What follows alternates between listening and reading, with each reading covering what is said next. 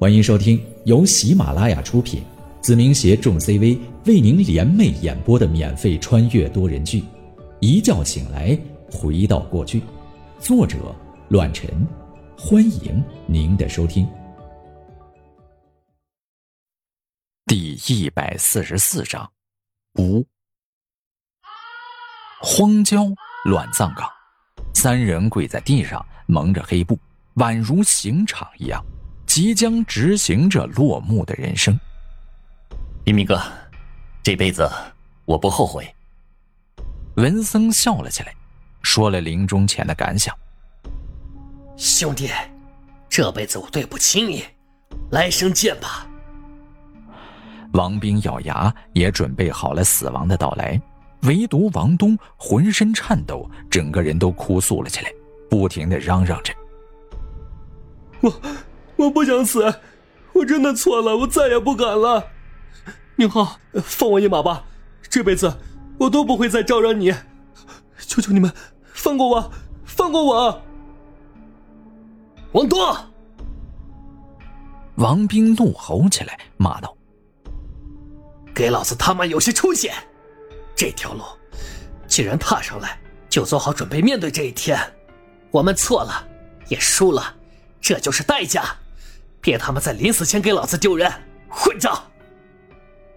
哥，哥，我看不见你，我真的怕，我还不想死，我还年轻，我我。第一声枪响划过耳边，紧接着第二声、第三声一同到来，直接贯穿空气，声音回荡在半空当中，不绝于耳。再次望去。只有王东一个人倒在地上，另外二人依旧跪在原地，没有倒下。原来死亡一点都不痛苦。文森笑了，喃喃道：“这是在地狱吗？我们这样的人就该下地狱吧？”“是啊，我们注定要下地狱。”王兵畅快的笑了几声。的确没有痛苦，太便宜我这种作恶多端的人了。算了，罢了，一切都终结了。下一刻，眼前的世界再次出现在二人面前：温煦的阳光，青色的草地，干净的空气，虫鸟的啼鸣。哼，这不是地狱，而是你们还活着罢了。文博冷笑一声。无所谓的提醒着二人：“什么？我我们没死？”王兵不可思议，紧接着把目光放在了自己弟弟王东身上。那那他是怎么回事？东东子，东子，昏过去了，胆子小。王东也没有死，只是被那一枪吓破了胆，直接昏迷了过去，不省人事了而已。并没有所谓的中弹身亡。为什么？文森冷静了下来，直接问道：“为什么不杀了我们？不怕重蹈覆辙吗？只有死亡，才是对你们宁王最大的宽慰。有的时候，诛心比杀人更管用。”侯磊站了出来，问道：“刚才那颗子弹打出去之后，其实……”你们已经死了，不是吗？二人低头，他们说的没错。即使再从容，再面对，在真正死亡的那一刻，都有着深深的恐惧。他们在刚才枪声响起的瞬间已经死了，至少已经没有胆量再面对宁浩一次。这就是诛心，再也不敢。的确如此，他们不会再面对我，也不会试图挑战我。因为我可以杀他们第一次，就会杀第二次，这就是定数，更是弱肉强食。宁王说了，他累了，至少今天累了。所谓的杀戮，无疑是铲除异己，解决麻烦，而你们已经构不成麻烦了。侯雷指着山岗上的一辆车，直接开口：“离开北林，离开 H 省。”这辈子不要回来，否则这三颗子弹会还到你们身上。说完，阴影小组的人就离开了这里，只剩下风中残烛的三人，充斥着不可思议，以及劫后余生的深深畏惧。我们，王斌不知如何是好，直接问了起来：“离开吧，永远不要回来。这辈子我们都不是宁王的对手。”文森直接说出了内心的感想，站起身来。他很强，强到无法阻止。同时，他很诡异，所有人都猜不透。他的心声。王斌点头，抱着王东，直接上了他们唯一拥有的车辆，扬长而去，不再回头。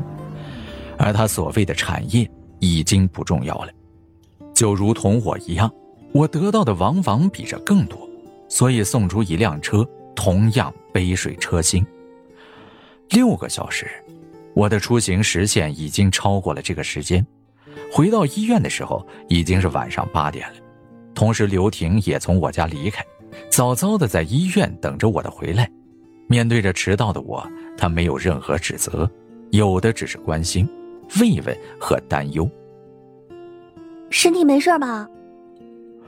疼痛，无比的疼痛，伤口如同撕裂了一样，但我只能忍受。额头上密布着冷汗。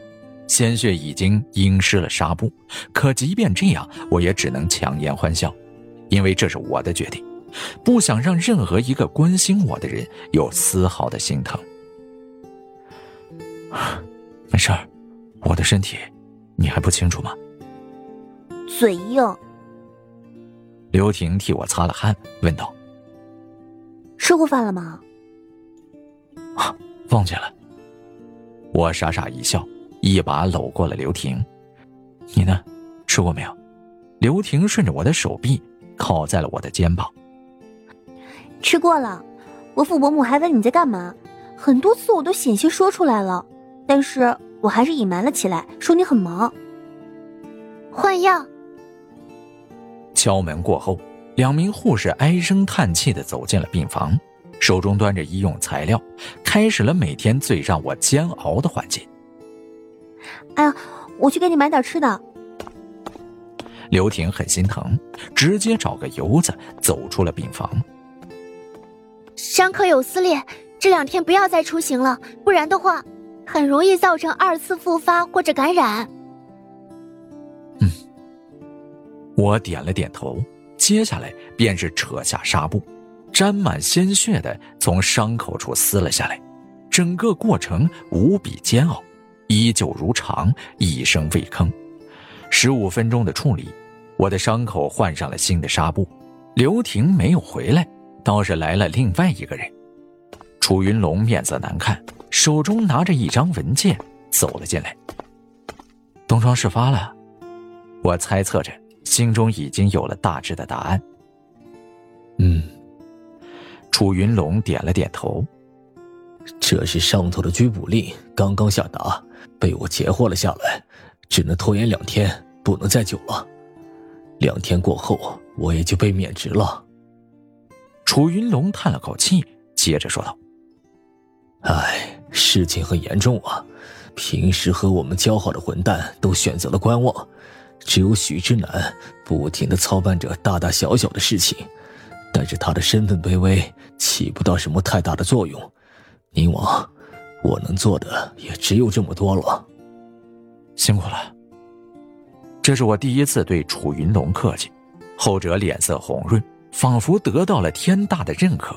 即使一败涂地，这一声麻烦了，对于他来说已然足够。没关系，这是我的决定。楚云龙将那张逮捕令团作一团，扔进了垃圾桶里。宁王。两天过后，上头会直接派人过来。苏家势大，不是我们能比拟的。接下来，你就要动用吴团长的那张证件了。一旦转移到军事层面，任凭他手腕再强，也无法带走你。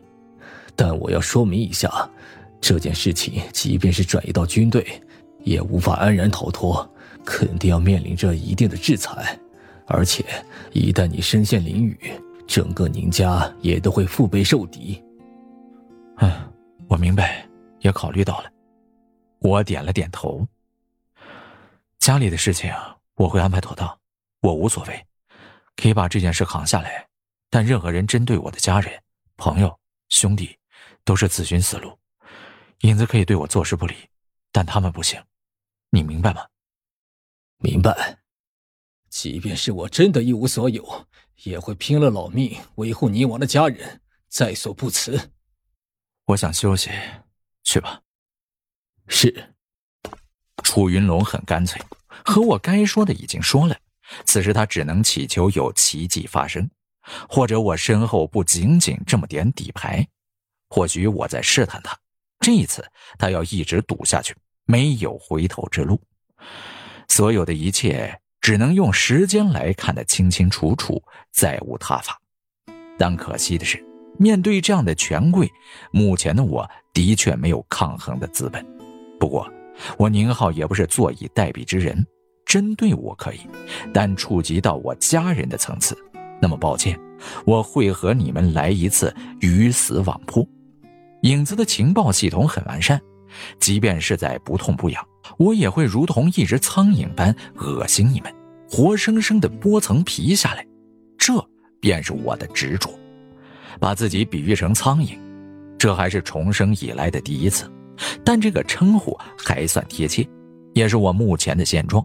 刘婷回来了，买了可口的晚餐，我一如平常，没有特别之处，因为从开始决定的时候。我就已经算到了这一步，但我不后悔，只要对得起自己的内心，其余的都可以无所谓。不忘初心，继续前行，这便是我的宗旨。疼坏了吧？赶紧吃点东西。